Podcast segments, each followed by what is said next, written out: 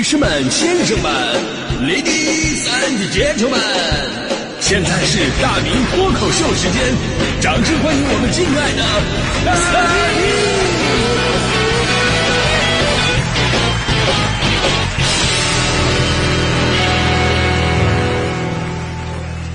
明！好，欢迎各位来到今天的大明脱口秀，我是大明啊。呃，去到一个地方呢，就要带回一个地方的特产，跟大家伙一起来分享分享，这是我们很正常的人情往来。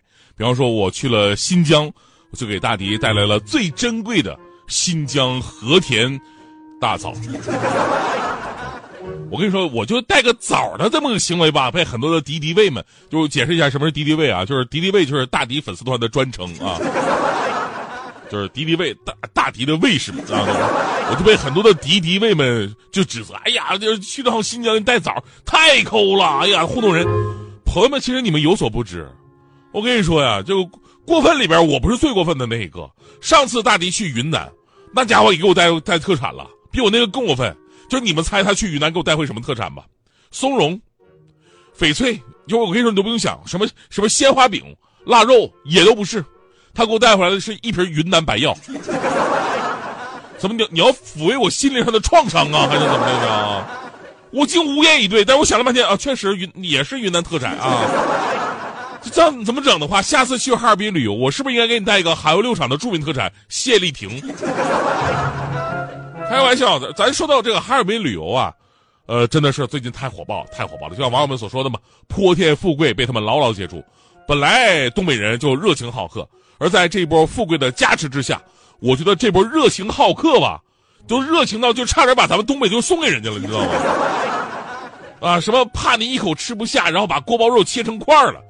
锅包肉这么多年的历史，这是第一次死在刀叉的下面，知道吗？怕你冰牙，然后把那个冻梨切成片了。真的，我就看那个冻梨那个摆盘吧，你你说是冻梨，我知道；你不说冻梨，我我真的以为是一盘刺身。还有什么烤地瓜给勺挖着吃，说什么别吃皮儿。我们当年买烤地瓜的时候，你们可没提醒我不吃皮儿这个事儿啊。就如果我真的不吃皮儿的话呢，他们卖的人不说啥，我妈会说啥？我妈说这么浪费啊。当然了，最过分的就是这个蔓越莓啊，蔓越莓。之前咱们广西那边不是为了感谢黑龙江老铁对小砂糖橘们的热情款待吗？特意送了两百吨的真正的砂糖橘。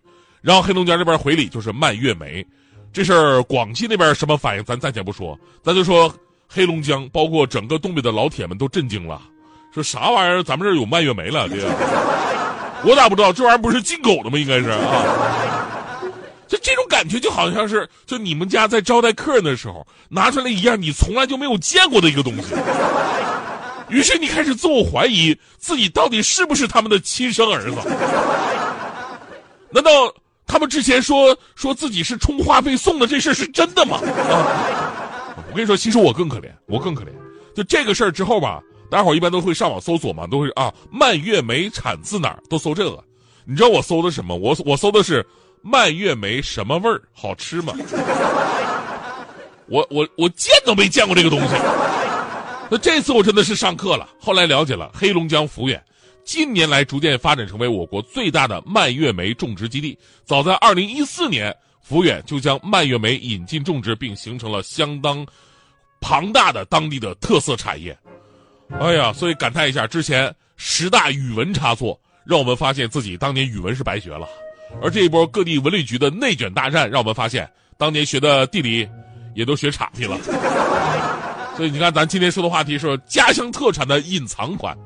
接下来我说一些特产，可能都会让本地人感到家乡让你越来越陌生了。你听听这几样特产，你听说过多少？刚才那个是黑龙江蔓越莓，接下来请问你们谁吃过四川雅安鱼子酱、甘肃南美对虾、安徽六安鹅肝、新疆海鲜、山西大闸蟹？重庆奥龙，贵州吉他，这这听着吧，你就感觉哪儿都不挨哪儿。甘肃为什么会产南美对虾？甘肃连个海都没有，重庆它只有个嘉陵江，上哪弄出来的澳洲龙虾？它怎么游过来的？还有什么四川鱼子酱？四川特产不应该是豆瓣酱吗？但是了解了我才发现，哦，都是真的。比方说，全球百分之十二的鱼子酱都来自四川雅安的一个小小的天泉县。他们利用纯净的高山冰雪融水养殖鲟鱼，并远销俄罗斯等欧美国家。还有重庆渝北的一个小村子叫同仁村，发展起了澳洲淡水龙虾产业，并成功实现了澳洲淡水龙虾的人工繁育，解决了虾苗的供应难题。如今，澳洲淡水龙虾已经成为了同仁村的拳头产品。还有甘肃南美对虾，用海鲜陆养的模式，让合作社的南美对虾每年可以产出六茬，每茬的产量达到两万斤。同时，跟他们一起养殖的还有加州鲈鱼，包括新疆也是啊。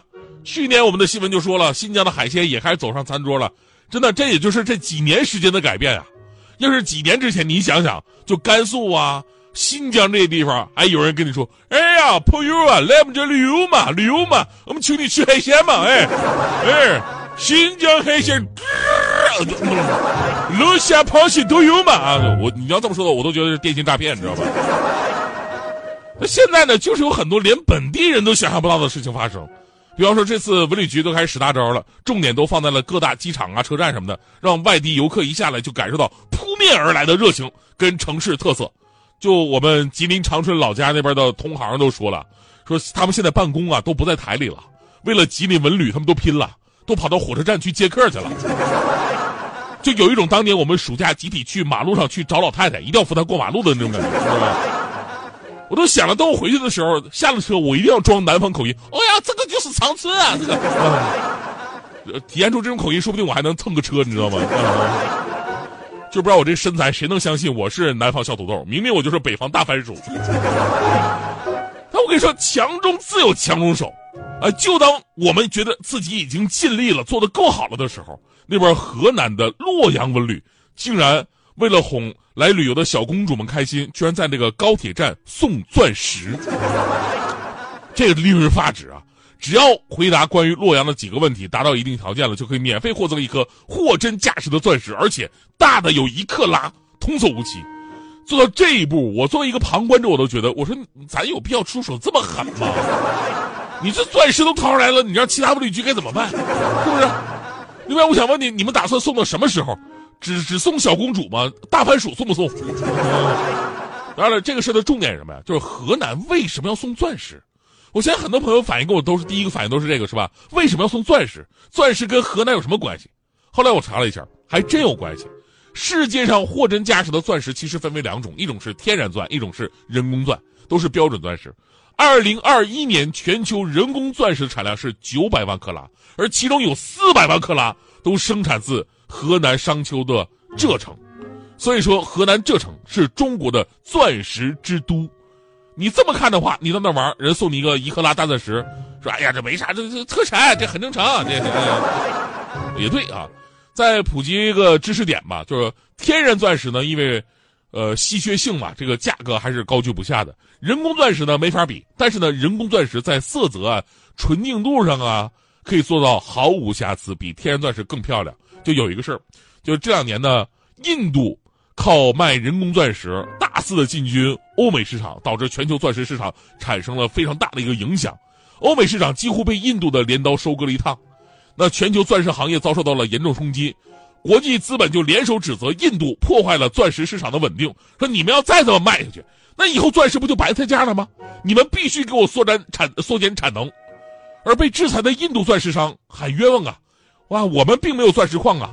我们也不是钻石开采国呀，我们根本就没有生产线，我们怎么缩缩减产能啊？那相关机构一听，哎，说的有道理啊。那你们钻石哪来的呢？后来调查了一下，印度钻石都是从那个中国河南进口的。呃，就算是全球最专业的鉴定机构，用最严格的标准鉴定，河南的人工钻石也找不到任何瑕疵，吊打一切天然钻石。而调查发现，最严重的时候，欧美新娘手上戴的钻石百分之六十都是 made in 河南。呃，河南的人工钻石本来是生产企业金刚工业的金刚石的。呃，金刚石超强的硬度呢，可以满足工业上很多材料的切割加工，机床啊、半导体啊，甚至光刻机都离不开金刚石。金刚石作为被欧美重点卡脖子的项目，我国河南企业临危受命。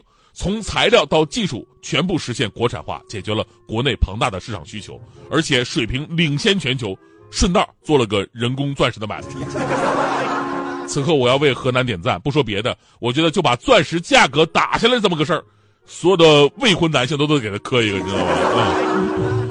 所以呢，你的家乡还有什么样的隐藏款的特产呢？最后呢，我还是来帮助一下我们的家乡啊，这个我帮吉林文旅放个大招。呃，蔓越莓你们都吃没没吃过啊？这个蓝莓你们总吃过是不是？蓝莓被誉为世界水果之王，也被国际粮农组织列为人类五大健康食品之一，而。吉林省长白山地区是国内蓝莓五大优势产区之一，白山蓝莓被评为中国国家地理标志产品。吉林产蓝莓，你们知道吗？前不久我不是回趟长春吗？大迪特别懂啊，大迪就要让带这个蓝莓回来。我上班的时候也给他带过来了。大迪说：“哎呀，你别说，你们家那边的蓝莓呀，它就是甜，比咱们楼下那个超市卖那个便宜的好多了。”我微笑着点点头，但是我心里边在说。你吃的那个就是咱们楼下那个便宜的那个。